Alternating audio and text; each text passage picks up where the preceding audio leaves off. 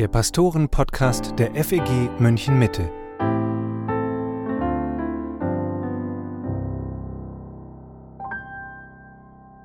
Hallo und herzlich willkommen zum Pastoren-Podcast mit Matthias Mockler und mit Matthias Lohmann. Wir sprechen weiter über schwierige Dinge, die Jesus gesagt hat. Es geht um radikale Aussagen, aber auch um Dinge, die erstmal schwer verständlich sind.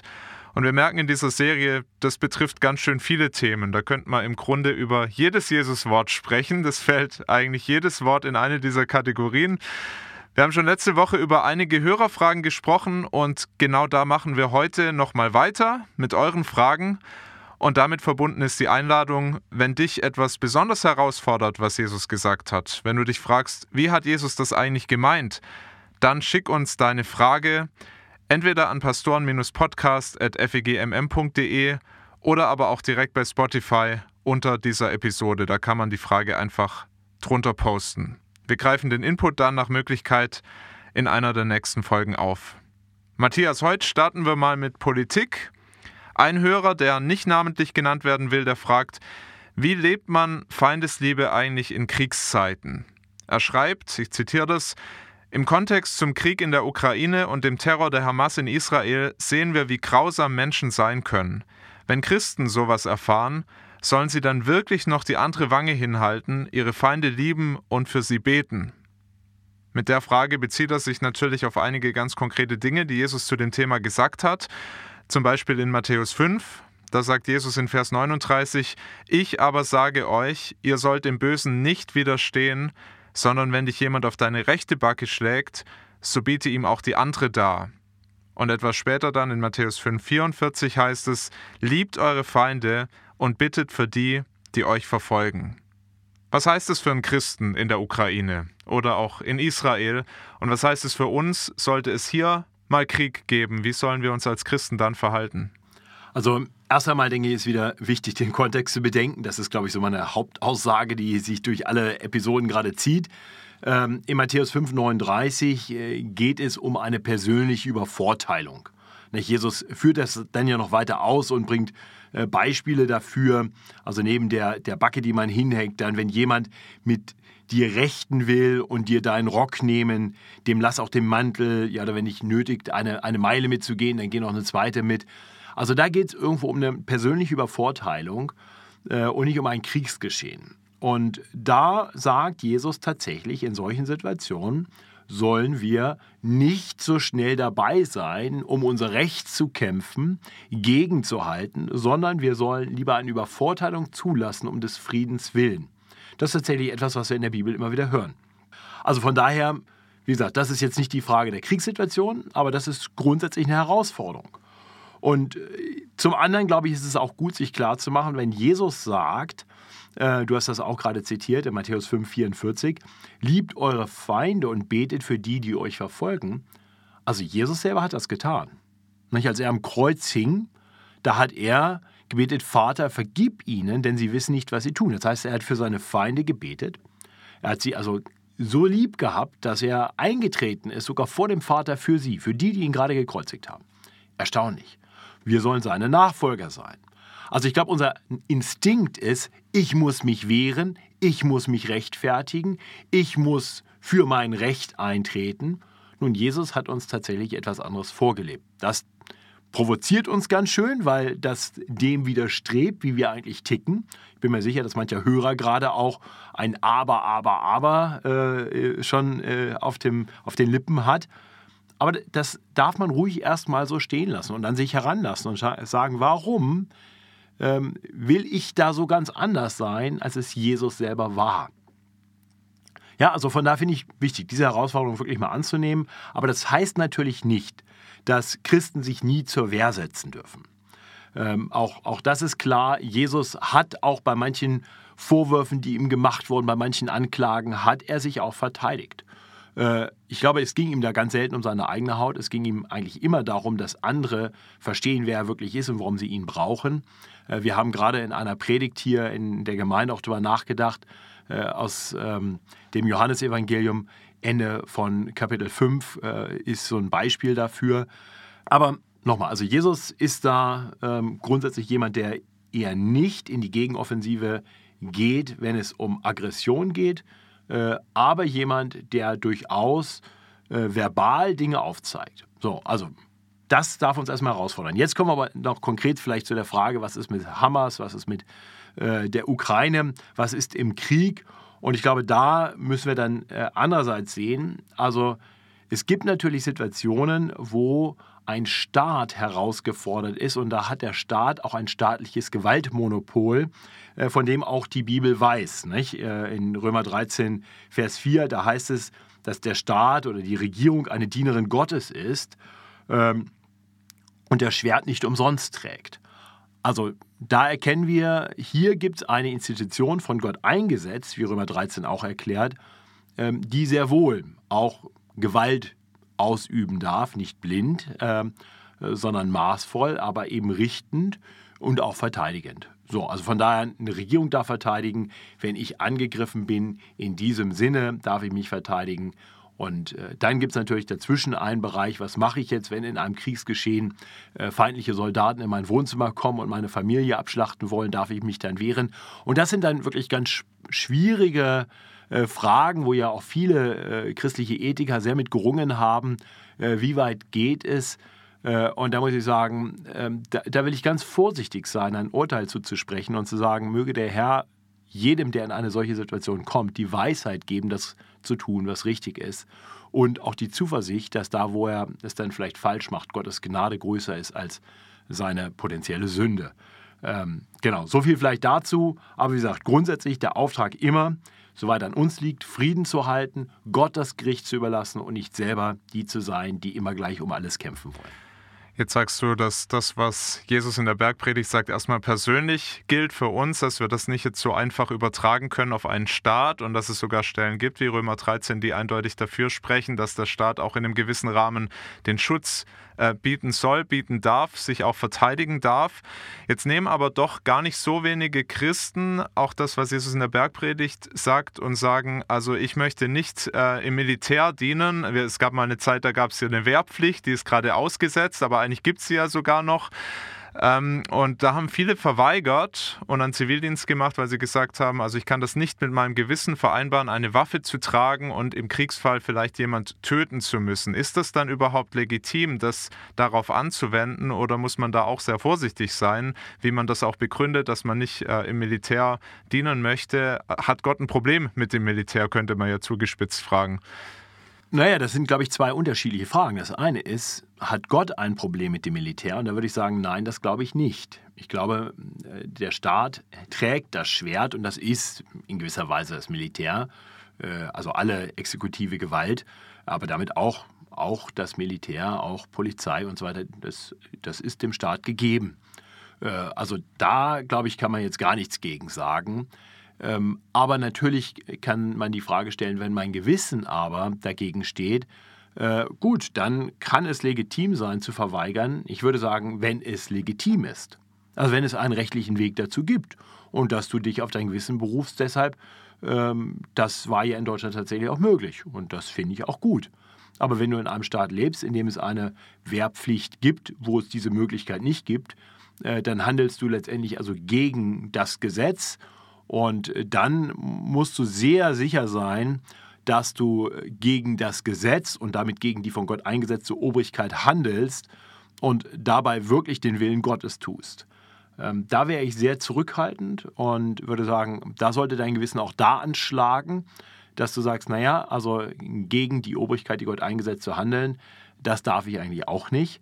Äh, das heißt, habe ich wirklich einen überragenden Grund, Genau, wenn du den dann hast, okay, dann handle nach deinem Gewissen und wiederum vertraue auf Gottes Gnade, wo du vielleicht falsch liegst, aber äh, strebe danach, äh, weise das zu tun, was Gott gefällt. Wenn wir schon bei politischen Fragen sind, Jesus wurde ja auch mal gefragt, ist es eigentlich erlaubt, dem Kaiser Steuern zu zahlen? Und er hat dann geantwortet, das lesen wir unter anderem in Markus 12, Vers 17, gebt dem Kaiser, was des Kaisers ist, und Gott, was Gottes ist. Jetzt haben wir keinen Kaiser, ist die Stelle damit irrelevant für uns oder können wir was daraus lernen für unseren Umgang mit der Obrigkeit in unserem Land? Diese Bibelstelle finde ich total spannend, weil ich glaube, da ja noch viel mehr hintersteckt. Es geht darum, dass Jesus sich eine Münze geben lässt und sagt, äh, was ist darauf abgebildet? Der Kaiser. Okay, dann gibt dem Kaiser, was des Kaisers ist. Ähm, und dann sagt er, und gibt Gott, was Gottes ist. Und dann stellt sich ja die Frage, ja, wo ist denn Gott drauf abgebildet? Auf uns. Wir sind im Abbild Gottes geschaffen. Das heißt, die, die Kernaussage da ist erst einmal, gib dich ganz Gott hin, denn du bist im Abbild Gottes geschaffen. So, und ein Weg, wie wir uns ganz Gott hingeben, äh, ist auch, dass wir die Obrigkeiten, die Gott eingesetzt hat, akzeptieren. Und der Staat hat auch das Recht, Steuern zu erlassen und dann geben wir auch die Steuern. Das war gegenüber diesem Kaiser aus Rom, Besatzungsmacht, äh, ja keine demokratisch legitimierte Regierung, sehr gewaltbereite Regierung. Selbst da sagt Jesus, sollen wir das tun. Also ganz klar, wir sollen in unserem Staat erst Recht Steuern zahlen und haben kein Recht zum Ungehorsam hier.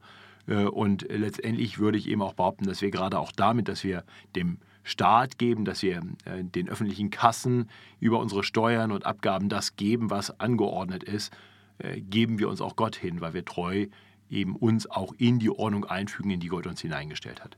Ich finde das auch immer wieder spannend, darüber nachzudenken, weil ja der Kaiser auch wirklich eben, wie du sagst, es war ein äh, brutaler Herrscher häufig. Also viele Kaiser waren sehr gewaltbereit, haben auch Gewalt gefördert, auch Brot und Spiele, solche Geschichten, aber haben sich auch verehren lassen wie Gott und äh, eben überall noch ihr Bild drauf geprägt, Statuen von sich aufstellen lassen und dass Jesus nicht sehr hart in die Offensive geht gegen so einen Kaiser, finde ich schon erstaunlich und auch bedenkenswert, auch für uns als Christen, die wir heute schon manchmal auch schnell dabei sind, auf die Regierung zu schimpfen und sehr in, uns in der Opposition zu sehen. Also das, da legt Jesus keinen großen Wert drauf. Das nehme ich nicht so wahr in den Evangelien. Von dem, was er gesagt hat, er hatte da ein anderes Programm. Genau so ist es. Und ich äh, vielleicht ein Wort, auch wenn das jetzt vielleicht nicht das große Thema ist, aber im Hinblick auf die Politik. Ich glaube auch, also hier geht es eben primär wirklich dann um die Regierenden und dass wir die respektieren sollen. Und ich denke gerade auch der politische Diskurs, der gehört dazu. Und das heißt, man darf auch Kritik üben. Äh, gerade in einer Demokratie, das ist so angelegt. Aber es sollte immer damit einhergehen, dass wir in einer gewissen Art und Weise doch auch einen Respekt zeigen vor diesen eingesetzten Autoritäten. Und ich glaube, da geht uns gerade gesellschaftlich enorm was verloren, auch innerhalb der Politik, wo es mehr und mehr Mode und akzeptabel wird, respektlos ähm, übereinander zu reden und gerade auch über Regierende zu reden. Ähm, und da, glaube ich, äh, sind wir als Christen auch gefordert, äh, darauf acht zu haben, dass wir das nicht so machen wie die Welt, sondern dass wir anerkennen, selbst wenn es eine Regierung ist, die ich niemals gewählt hätte. Ich erweise einen gewissen Respekt, weil ich anerkenne, das ist jetzt die Autorität, die hier über mich gesetzt ist. Und Gott hat alles im Griff. Das heißt, die Regierung ist nicht irgendwie aus Versehen reingekommen, sondern weil Gott es so zugelassen hat. Und äh, Gottes Wort sagt mir, ich soll mich da einordnen und unterordnen. Äh, deswegen glaube ich, ist das wirklich auch ein Gebot für uns Christen.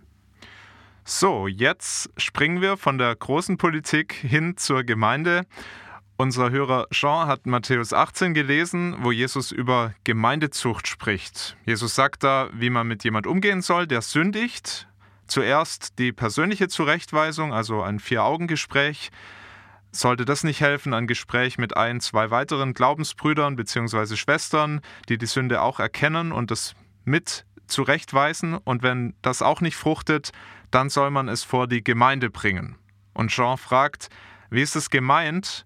Denn zur Zeit Jesu gab es doch noch gar keine Gemeinde. Ja, das ist eine sehr gute Feststellung von Jean. Den hatten wir letzte Woche schon, oder? Den hatten wir tatsächlich schon mal. Der hat uns schon ein paar Fragen geschickt, weil der voll dabei ist. Super, also finde ich klasse. Gute Frage, auch gut beobachtet. Natürlich in gewisser Weise gibt es die Versammlung der Glaubenden noch nicht, aber in einer gewissen Weise eben doch schon.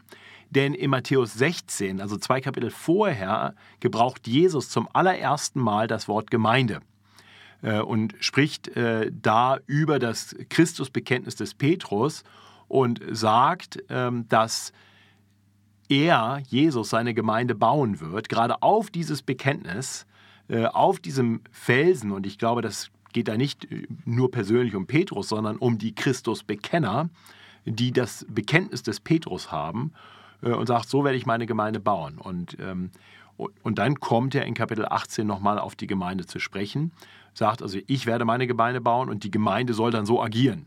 Das heißt, er legt das an in den Grundlagen für die Gemeinde. Und er gibt der Gemeinde vor ihrem Entstehen schon eine gewisse Autorität. Also ich habe schon mal das eine oder andere Werk gegründet und bin auch gerade äh, so dabei an einer bestimmten Gründung äh, von etwas und wir reden gerade darüber, wie werden wir das organisieren und äh, wer hat dann welche Autorität und wie machen wir das.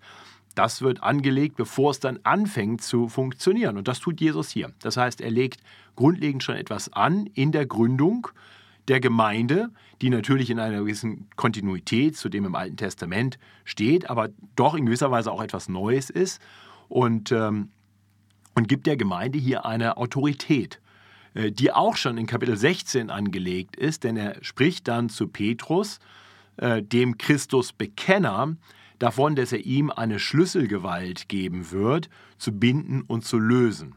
Und darauf kommt er dann jetzt hier in Kapitel 18 zu sprechen und macht jetzt deutlich, dass Petrus mit seinem Bekenntnis der, der Grundstein der Gemeinde in gewisser Weise ist dass aus ihm heraus nun eine Gemeinschaft entsteht, vor die man etwas bringen kann, also Christus Bekenner, so wie Petrus, die nun gemeinsam diese Autorität haben, die er in Kapitel 16 dem einen Christusbekenner zugesprochen hat. Also aus dem einen werden die vielen, äh, und die Autorität, die der eine bekommt, wird die Autorität der vielen, was übrigens sehr deutlich dagegen spricht, dass Jesus in Kapitel 16 im Sinn hatte, dass das immer einer bleiben soll. Äh, nee, sehr deutlich geht das dann über an die gesamte Gemeinde.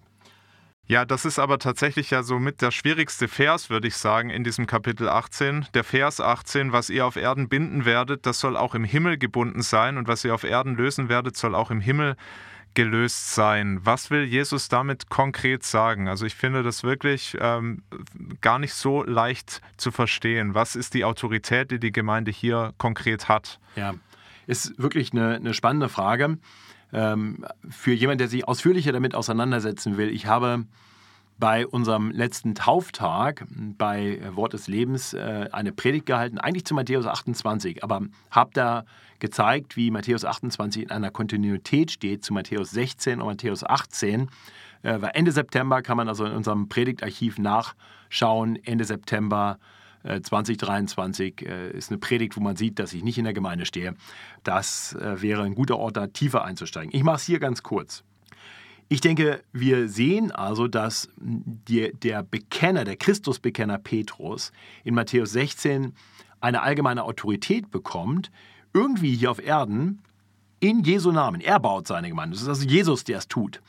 Äh, in seinem Namen etwas zu erkennen, was hier auf Erden ist, was auch im Himmel ist. Und das Binden und Lösen heißt offensichtlich der Gemeinde hinzutun oder aus der Gemeinde ausschließen. Ja, so wurde es auch immer verstanden, diese Schlüsselgewalt. Und das wird jetzt übertragen, Matthäus 18, auf die Gemeinde. Und hier kriegen wir jetzt den konkreten Fall äh, des Lösens.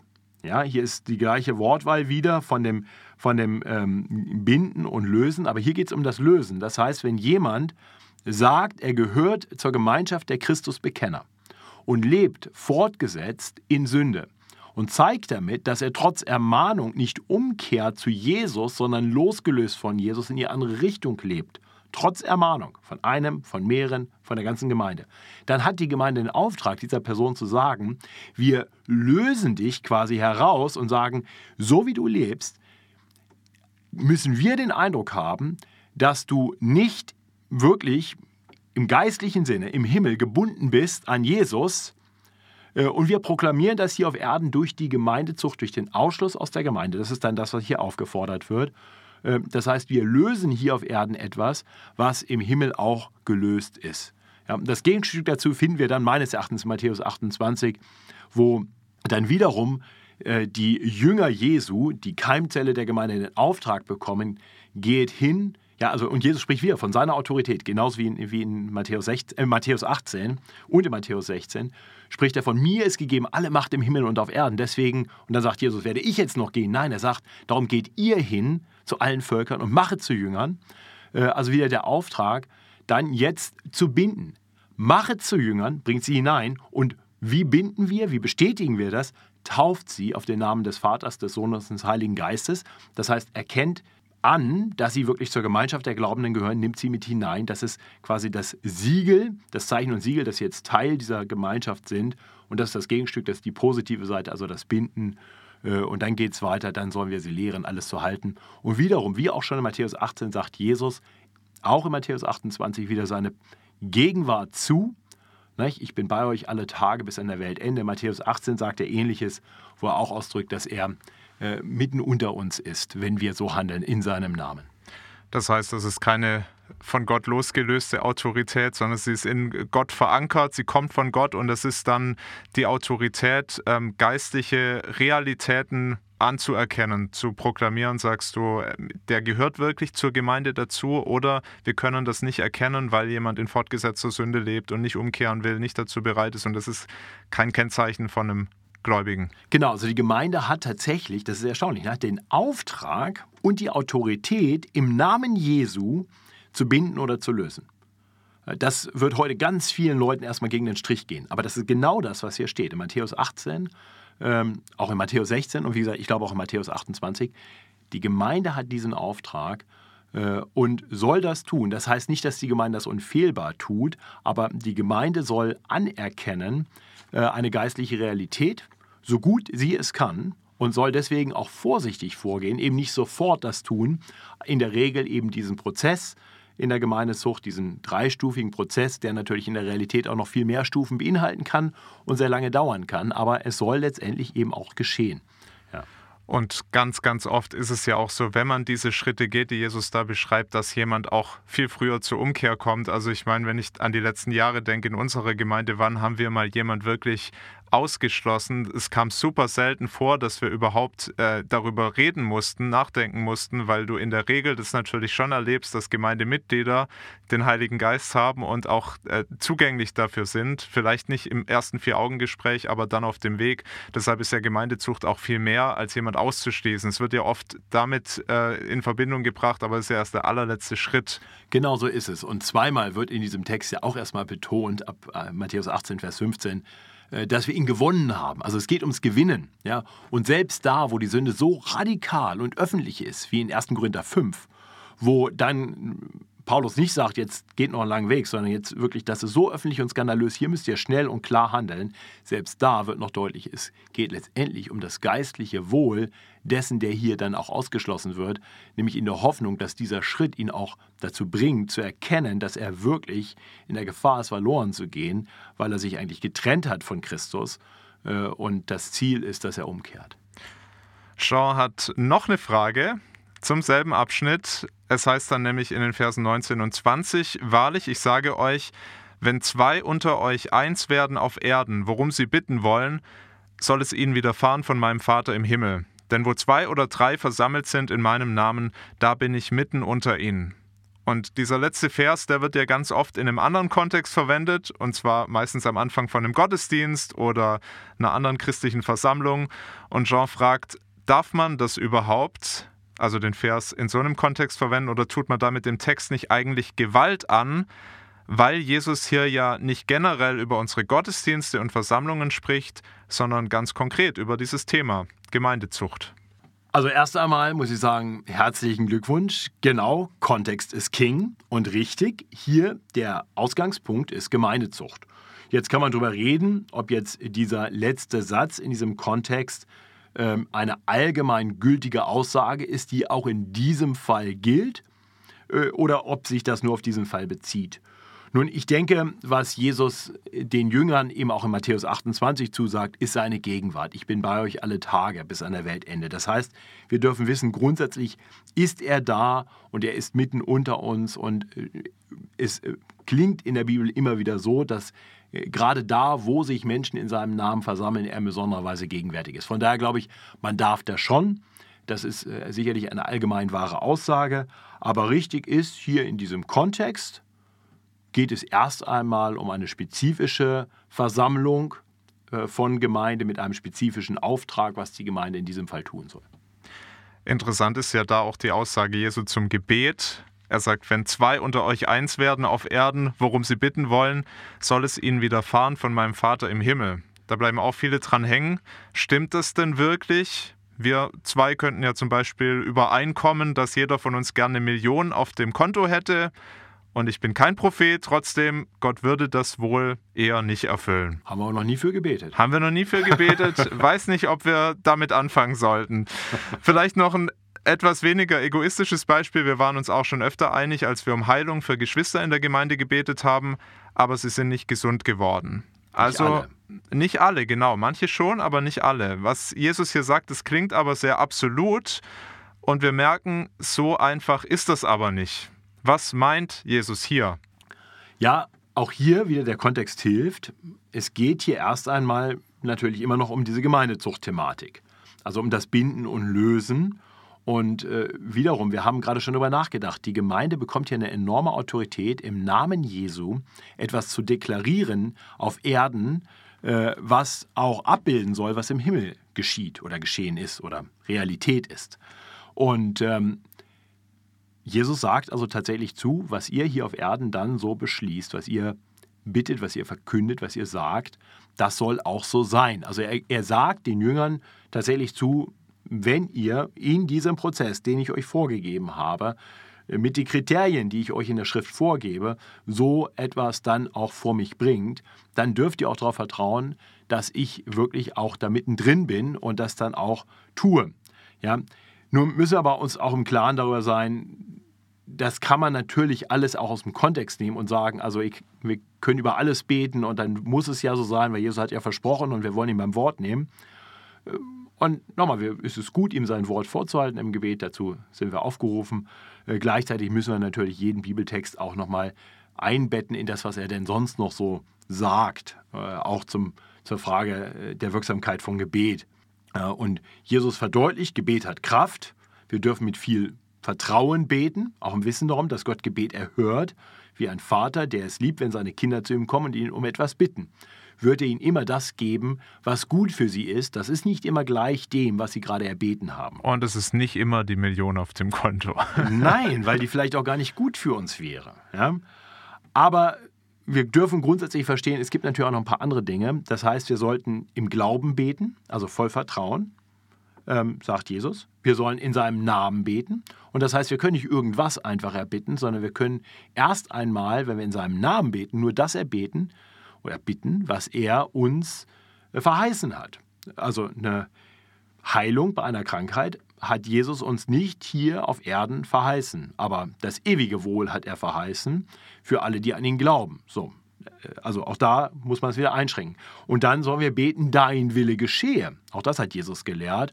Und das heißt, wir beugen uns unter den Willen äh, des Vaters und erkennen an, dass wir nicht zwingend das beten, was wirklich Gottes Willen entspricht, weil er vielleicht was Besseres vorhat. Also all diese Dinge mit zu bedenken, hilft, dass wir nicht diesen Vers losgelöst vom Kontext zu einem Absolut erklären.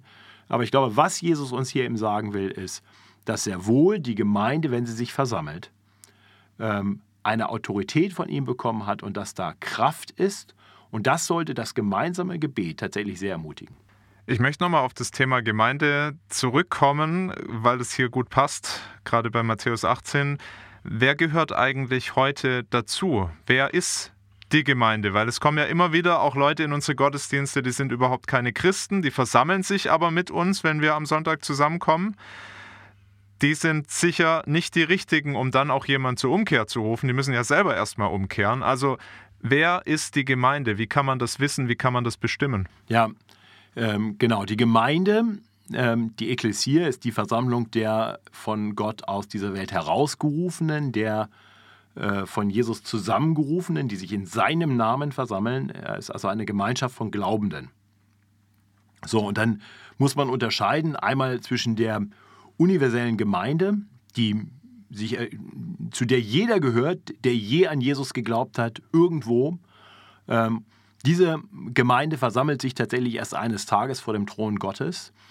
Äh, aber wenn Jesus hier dann auch von Gemeinde spricht, in Matthäus 18 auf jeden Fall, in Matthäus 16 kann man drüber reden, meint er die lokale Gemeinde, meint er die universelle Gemeinde, in Matthäus 18 eindeutig geht es um eine Versammlung, das heißt, äh, in den allermeisten Fällen, wenn die Bibel von Gemeinde spricht, geht es um Menschen, die sich miteinander versammeln, im Namen des Vaters, des Sohnes, des Heiligen Geistes, also die sich in Gottes Namen treffen, äh, um ihn anzubeten, um Gemeinschaft zu haben, äh, um aus seinem Wort zu hören, um Abendmahl miteinander zu feiern und so weiter. Das ist Gemeinde, also die Gemeinschaft der Glaubenden, die sich trifft regelmäßig an einem bestimmten Ort, zu einer bestimmten Zeit, einmal in der Woche in der Regel, gerne auch häufiger. Das macht Gemeinde aus. Das heißt, jemand kann als Gast dazukommen. Wenn er aber nicht das gleiche Bekenntnis hat und sich nicht deutlich der Gemeinde anschließt, dann ist er nicht Teil dieser Gemeinde. So, das heißt also, nur weil ein Christ bei uns im Gottesdienst ist, darf er nicht einfach mit abstimmen äh, über äh, Gemeindezuchtfragen oder über Berufungsfragen oder sonstiges, weil Gemeinde dann eben auch eine Verbindlichkeit braucht im Miteinander, von der die Bibel auch spricht, diese gegenseitige Verantwortung, die Christen in lokalen Gemeinden füreinander übernehmen sollen, die braucht eine gewisse Verbindlichkeit, eine gewisse Klarheit. Äh, die brauchen wir auch äh, in dem Sinne, dass sich jedes Glied der Gemeinde ja an andere Glieder anfügen soll. Davon redet ähm, Paulus in Epheser 4, äh, Vers 15 bis Ende, oder davon redet er vor allem in Römer 12 und noch vielleicht deutlich im 1. Korinther 12, wo wir merken, das Wort Glieder am Leib und Mitglieder aneinander, äh, das kommt tatsächlich nicht aus der Welt, das kommt aus der Bibel. Also hier definiert sich, wer Gemeinde ist, dadurch, dass das Menschen sind, die verbindlich miteinander leben, füreinander leben, füreinander da sind und sich gemeinsam auch einer von ihnen und von Gott letztendlich eingesetzten Gemeindeleitung unterordnen. Das sehen wir in Hebräer 13, Vers 17 zum Beispiel. Also, das macht Gemeinde aus. Ein zu Christus gehören und ein verbindlich zueinander gehören, sich auch einander, zueinander zu bekennen, typischerweise durch die Taufe, äh, kommt man hinein in diese Versammlung der Glaubenden. Und äh, das ist dann die Gemeinde und eben nicht jeder, der zufällig da ist oder jeder, der irgendwie sagt, ich gehöre zu Jesus, sondern eben die, die diese Verbindlichkeit miteinander haben und die sich regelmäßig miteinander treffen. Und da gibt es dann ja nochmal unterschiedliche Wege, wie man das auch sichtbar macht. Manche Gemeinden regeln, sich das, äh, regeln das durch die Teilnahme im Abendmahl. Äh, andere haben einen Mitgliedsantrag. Äh, das ist alles nicht ganz eindeutig in der Bibel, aber was du sagst, was eindeutig ist, ist diese Mitgliedschaft und dass man weiß, wer gehört dazu und wer eben auch nicht. Genau, also im zweiten Korinther ähm, gibt es zum Beispiel einen Fall, wahrscheinlich handelt es sich sogar um den Gemeindezuchtfall aus 1. Korinther 5. Da geht es um die Bestrafung, die einer äh, erhalten hat. Und da heißt es, von der Mehrzahl von euch. Äh, und eine Mehrzahl kann es nur geben, wenn es eine definierte Zahl gibt. Ne? Und so sehen wir, es gibt also irgendwo gibt es ein klares, wer gehört dazu. Und bei Gott gibt es das auch immer, dieses exklusive Drinnen und Draußen denken. Sehen wir durch die ganze Bibel vom Garten Eden über die Arche, äh, das Lager in der Wüste, den Staat Israel und natürlich auch in der Ewigkeit, wo man entweder drin oder draußen ist. Dieses Denken gibt es überall. Diese klare Trennung zwischen bin ich drin oder bin ich draußen. Und das gibt es eben auch in der Ortsgemeinde. Äh, deswegen auch das Binden und das Lösen. Und zum Beispiel kann Gemeindezucht ja auch nur geübt werden, wenn jemand vorher tatsächlich dazugehört hat. Ja? Oder eine Aufnahme kann nur da geschehen. Ein hinzugetan werden kann nur geschehen, wenn jemand vorher nicht dabei war. Das heißt, es, diese Schritte sind klar. Und wie wir das dann anerkennen, also wir sagen ja als Gemeinde inzwischen auch, dass jemand, der sich zu Jesus bekennt in der Taufe, in unserer Mitte, dann der Gemeinde hinzugetan wird. Das heißt, die Taufe ist der Schritt hinein in die Mitgliedschaft.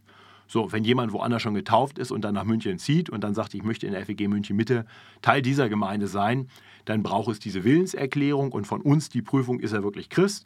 Und dann werden wir letztendlich auch diese Person der Gemeinde vorstellen und aufnehmen und dass wir dazu dann einen Bogen benutzen, den man ausfüllt. Da geht es einfach um Datenerfassung und dass wir einen, Rahmen haben für ein Gespräch. Das ist letztendlich ein Weg, wie wir das dann lösen und ob man das jetzt auf eine Liste formal draufschreibt oder die Gemeinde klein genug ist, dass jeder weiß, wer dazugehört und wer nicht dazugehört.